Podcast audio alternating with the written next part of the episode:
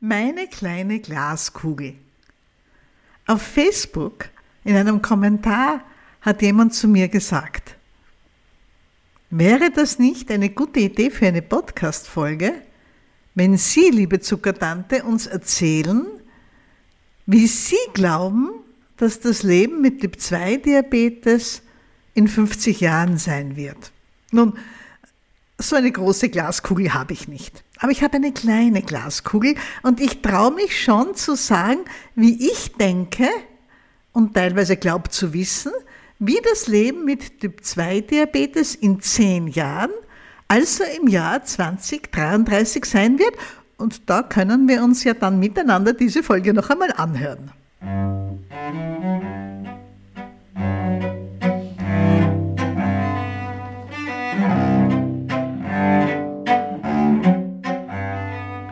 Herzlich willkommen. Ich bin Dr. Susanne Busarnik, Ärztin für Allgemeinmedizin und ich begleite und betreue und coache Menschen mit Typ-2-Diabetes seit ja, 30 Jahren und ich hoffe, das noch deutlich länger als 10 Jahre tun zu dürfen. Von daher interessiert mich natürlich brennend, wie die Zukunft ausschauen wird. Und es ist und bleibt spannend. Ich habe so viele Veränderungen in der Behandlung und auch im Umgang mit Diabetes gelernt und erlebt in diesen letzten 30 Jahren. Und das Tempo wird natürlich immer, immer schneller.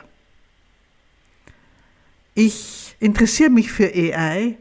Ich interessiere mich für Dinge wie ChatGPT, mit dem ich viel und gern arbeite. Ich versuche einfach das Faszinierende unserer Welt soweit es mir eben möglich ist, aufzunehmen, dass ich erleben darf als Entwicklung. Also wirklich die ganz, ganz neuen Sachen, wo geht's hin? Was passiert mit künstlicher Intelligenz? Was ist Bewusstsein? Wird es einmal Programme geben, die Bewusstsein haben und so weiter und so fort? Und natürlich interessiert mich Technologie für Diabetes, Entwicklung von Medikamenten und so weiter und so fort. Drei Bereiche gibt's, in denen wir doch schon ein bisschen absehen können, wie es weitergehen wird. Einerseits die Zuckermessung, andererseits Medikamente und als drittes, wie wird das Empowerment, die Begleitung von Menschen mit Diabetes ausschauen? Und zu diesen drei Bereichen möchte ich etwas sagen. Die erste Frage ist meiner Meinung nach die einfachste.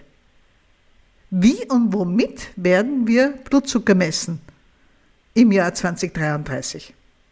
Nun, ganz sicher werden wir eine Uhr tragen, die uns den aktuellen Zucker anzeigt. Punkt.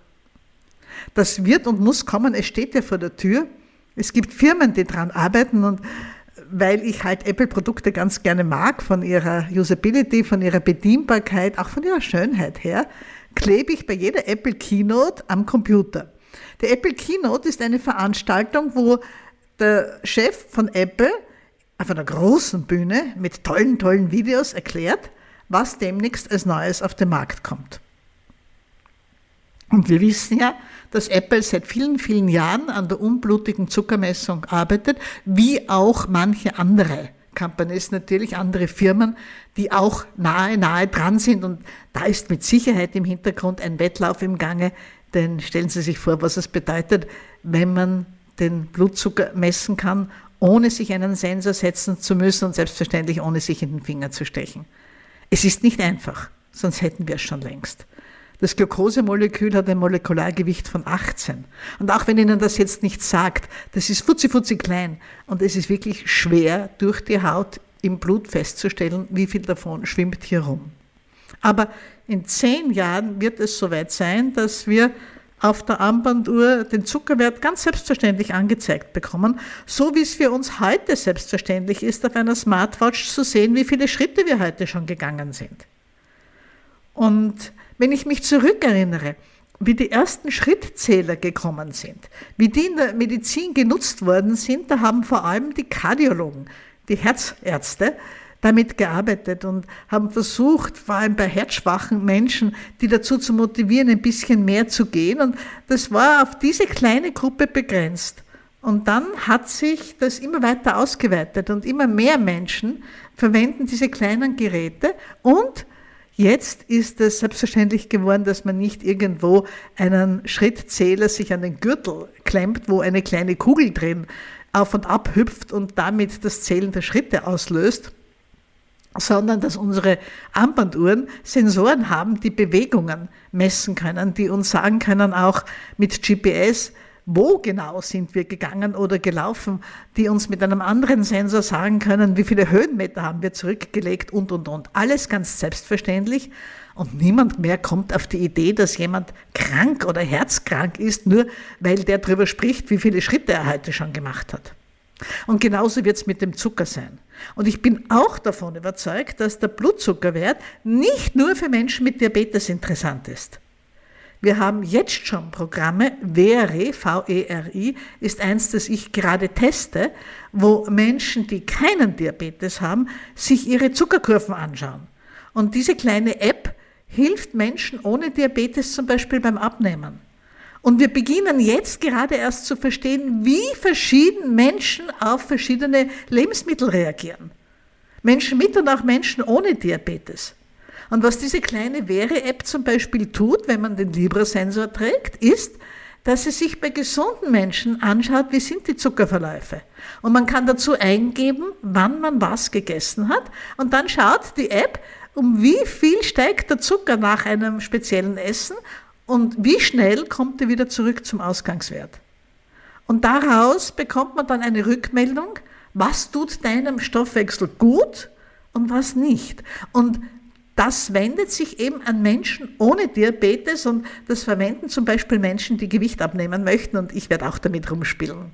Aus den bekannten Gründen. Ich habe es auch nötig, Gewicht abzunehmen. Ich denke, diese Dinge werden immer wichtiger werden, je mehr wir auch davon verstehen, wie die Zusammenhänge im Stoffwechsel sind. Und den Zucker angezeigt zu bekommen auf der Uhr wird genauso selbstverständlich sein wie eine Schrittmenge angezeigt zu bekommen, eine Laufstrecke und ich hoffe auch, dass es dann irgendwann möglich sein wird, auf eine ähnliche Art den Blutdruck zu messen und ebenfalls anzuzeigen. Das ist ja noch relativ einfach.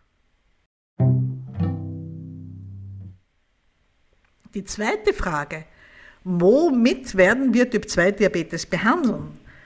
Die ist ein bisschen komplexer, aber eigentlich auch recht klar. Und da hilft mir bei der Vorhersage, dass die Prozesse in der Pharmaindustrie sehr, sehr lange dauern. Von eine neue Idee entsteht, bis daran wird weiter geforscht.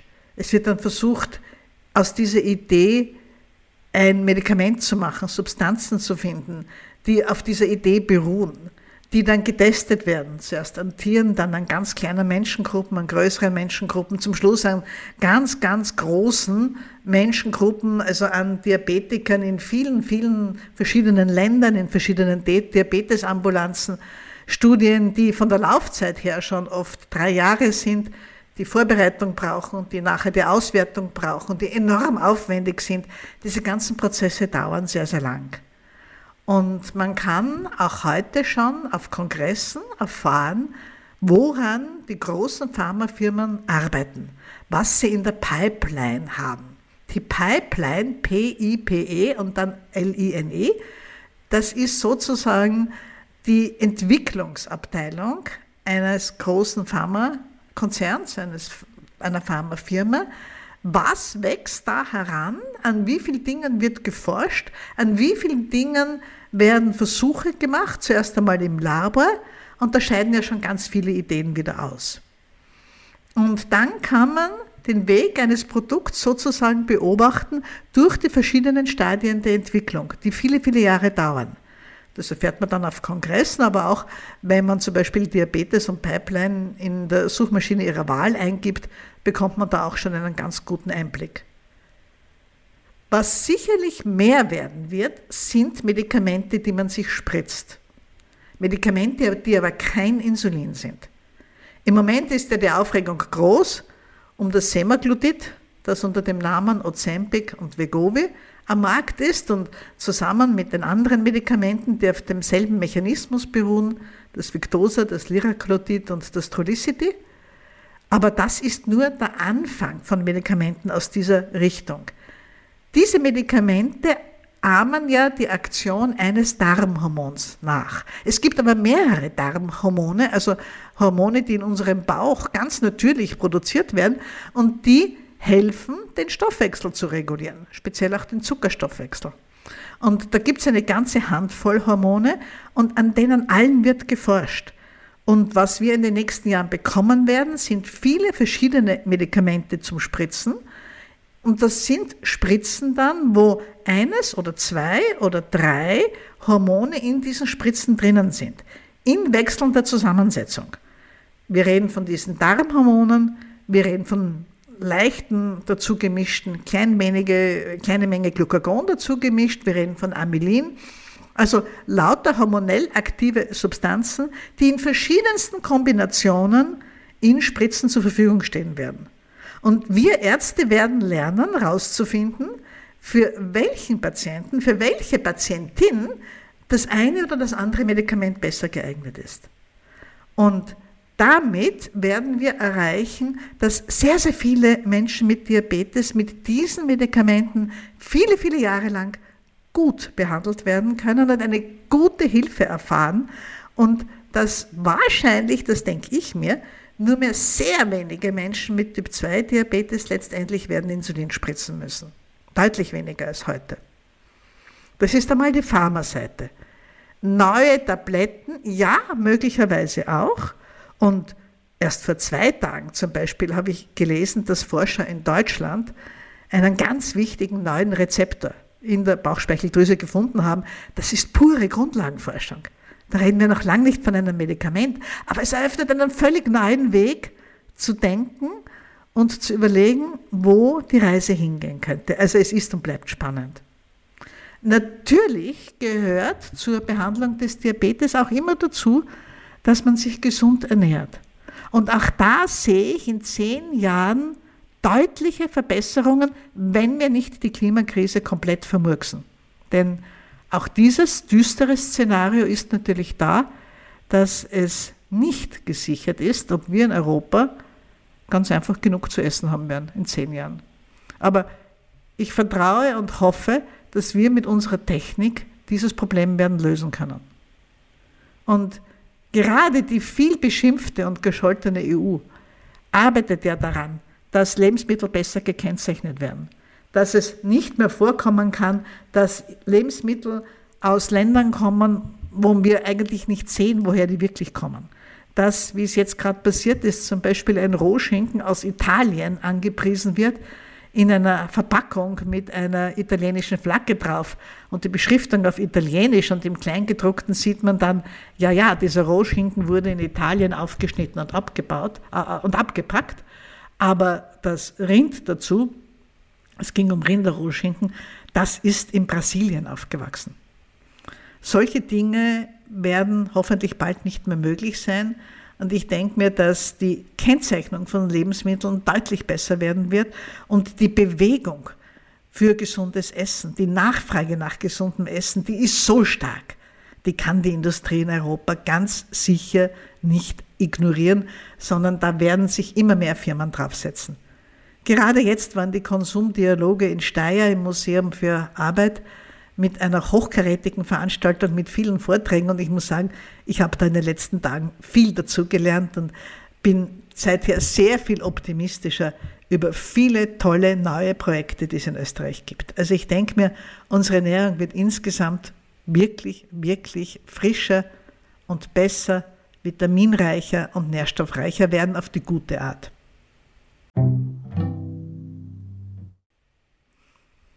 Das dritte Thema, das ich unbedingt auch ansprechen möchte, ist, wie wird es denn ausschauen mit der Begleitung von Menschen mit chronischen Krankheiten? Es gibt ja viele Menschen, die chronische Krankheiten haben, bei weitem nicht nur Diabetes, auch wenn Typ 2 Diabetes fast 10 Prozent der Bevölkerung betreffen wird in zehn Jahren.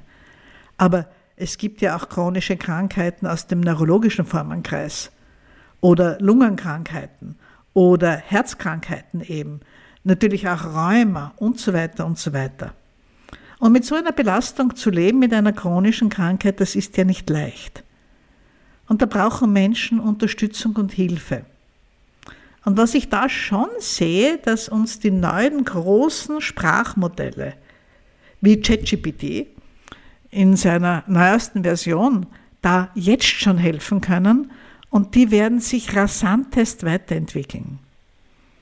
Es ist jetzt schon möglich, einer solchen großen Sprachsoftware zum Beispiel alles als Basis einzugeben, sozusagen sie zu füttern, was ein Mensch produziert hat. Es gibt ja Forscher, die große Podcasts haben. Professor Huberman zum Beispiel mit seinen zwei bis vier Stunden Podcasts jede Woche. Da ist also enorm viel Material da und die haben ja auch noch ganz viel geschrieben, diese Leute.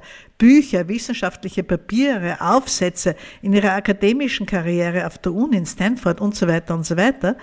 Und es ist heute schon möglich, dass man dieses geballte Wissen, also alles, was da im Wortlaut geschrieben und gesagt wurde, einer solchen Software füttert und dass man dann als Anwender an diese Software eine Frage stellen kann, sich beraten lassen kann, sich Inhalte vorschlagen lassen kann und die Software antwortet dann nur aus dem Wissen dieser einen Person heraus und man bekommt das Gefühl, dass man wirklich mit diesem berühmten Professor spricht. Ich mache das schon, ich mache das sehr gerne, ich beziehe dafür Ideen durchaus auch für die Gestaltung des Diabetestages letzte Woche. Und ich finde es einfach faszinierend. Und das auch wieder sind nur die Anfänge. Also ich könnte mir sehr gut vorstellen, dass es in zehn Jahren sowas gibt wie Apps für die Uhr oder das Handy oder das Gerät, egal mit welchem Gerät wir dann rumlaufen, vielleicht ist es ja auch eine Brille mit einem kleinen Lautsprecher hinterm Ohr, es wird möglicherweise Geräte geben, die auf unsere Zuckerwerte reagieren. Und ich denke mir, dass sich Menschen mit Diabetes dann aussuchen können, welche Art von Begleitung und welchen Coach sie gerne hätten. Vielleicht gibt es dann auch einen Coach à la Zuckertante, der dann berät und begleitet und motiviert und Mut macht, so wie ich das halt mache. Das wäre ja schön. Ich denke mir, es wird möglich sein, dass man sich Begleitung Ermutigung, Motivation, Rezeptvorschläge, Erinnerungen, was zu trinken, Erinnerungen, gesund zu essen, dass man sich das alles über den kleinen Computer holt, den wir sicherlich auch in zehn Jahren bei uns haben werden. Viele von uns sind ja heute schon gewohnt, das Handy da und bei sich zu haben und viele von uns werden ein bisschen nervös und unrund, wenn sie das Handy verlegt haben. Selbst wenn Sie wissen, es muss in der Wohnung sein, denn wie ich bei der Wohnung reingekommen bin, hat jemand angerufen und da habe ich mit meiner Freundin gesprochen und dann habe ich die Wohnungstür zugemacht. Also das Ding kann ich nicht unterwegs verloren haben. Es muss bei mir in der Wohnung sein. Ich weiß aber jetzt gerade nicht wo, ich habe es nicht zur Hand. Und manche Menschen tigern heute schon ganz nervös durch die ganze Wohnung, bis sie das Handy haben und ich nehme mich da gar nicht aus. Das zeigt uns nur, wie wichtig uns das Teilchen schon geworden ist und wie sehr es eigentlich heute schon uns unterstützt.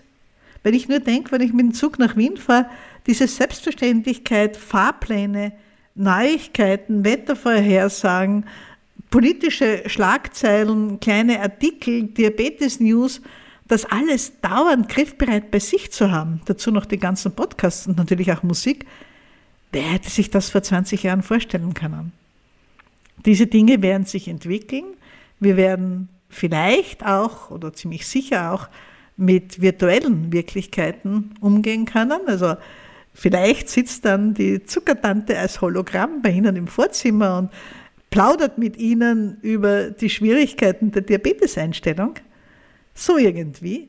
Also auch da wird sich viel tun und da wird es sicherlich auch gute Unterstützung geben aus der modernen Technik her. Das ist das, wo ich die Zukunft sehe. Und Sie werden jetzt vielleicht sagen, das ist sehr rosig eingefärbt, das ist sehr, sehr positiv. Und ja, das ist es. Ich weiß, das Böse ist immer und überall, wie einmal eine Popgruppe in Österreich sehr erfolgreich gesungen hat. Natürlich wird alles, was entwickelt wird, auch für nicht ganz so gute Zwecke und auch für böse Zwecke verwendet werden. Aber es wird auch viel Helfendes geben, vieles, das uns das Leben leichter macht und dass es uns leichter macht, als Menschen unbeschwert und glücklich zu sein. auch mit einem Handicap. Ich denke mir auch, durch das Internet und durch die Begleitung von Menschen mit chronischen Krankheiten werden wir alle immer mehr erleben und erfahren, dass menschliches Leben eigentlich nie ganz unbeschwert ist. Dass jeder irgendwas mitbringt, sei es aus der eigenen Geschichte, aus Verletzungen oder eben auch durch eine chronische Krankheit. Und meine Hoffnung wäre, dass diese Vernetzung die jetzt möglich ist. Dass dieses Miteinander reden über Raum hinweg und vielleicht auch einmal über Zeit hinweg uns ein lustigeres und eben auch leichteres und eben auch glücklicheres, glücklicheres Leben möglich machen wird. Dazu hilft uns neue Technik, dazu kann sie uns helfen und das sind jetzt einmal so meine Vorhersagen für die nächsten zehn Jahre. Und ich lade alle, die sich dafür interessieren, ganz herzlich ein. Abonnieren Sie meinen Newsletter, dann erfahren Sie immer, wenn es eine neue Podcast-Folge gibt, bekommen Sie einen Newsletter, ein E-Mail, in dem auch drin steht, um was sich die neue Folge in etwa dreht, sodass Sie dann entscheiden können, ob Sie sie anhören möchten oder nicht. Und im Newsletter stehen auch andere Ankündigungen drin. Und ich freue mich schon, in meinem Newsletter mit Ihnen viele, viele Diabetes-Neuigkeiten immer wieder teilen zu dürfen. Vielleicht einmal durch einen kurzen Artikel und ganz oft eben durch den Podcast. In diesem Sinn, bleiben Sie dran und ich freue mich drauf, wenn wir von heute weg in zehn Jahren miteinander schauen können, wie weit diese Vorhersagen von mir eingetroffen sind und ich werde das auch in fünf Jahren schon machen. Und ich gestehe Ihnen, ich habe mir bereits Erinnerungen gesetzt in meinem Kalender auf meinem iPhone. In diesem Sinn, bleiben Sie mir gewogen, machen Sie es gut, lassen Sie sich nicht unterkriegen von Ihrem Diabetes. Da kommen viele, viele neue Dinge, die uns helfen können. Die Zuckertante grüßt und wünscht allzeit gute Werte.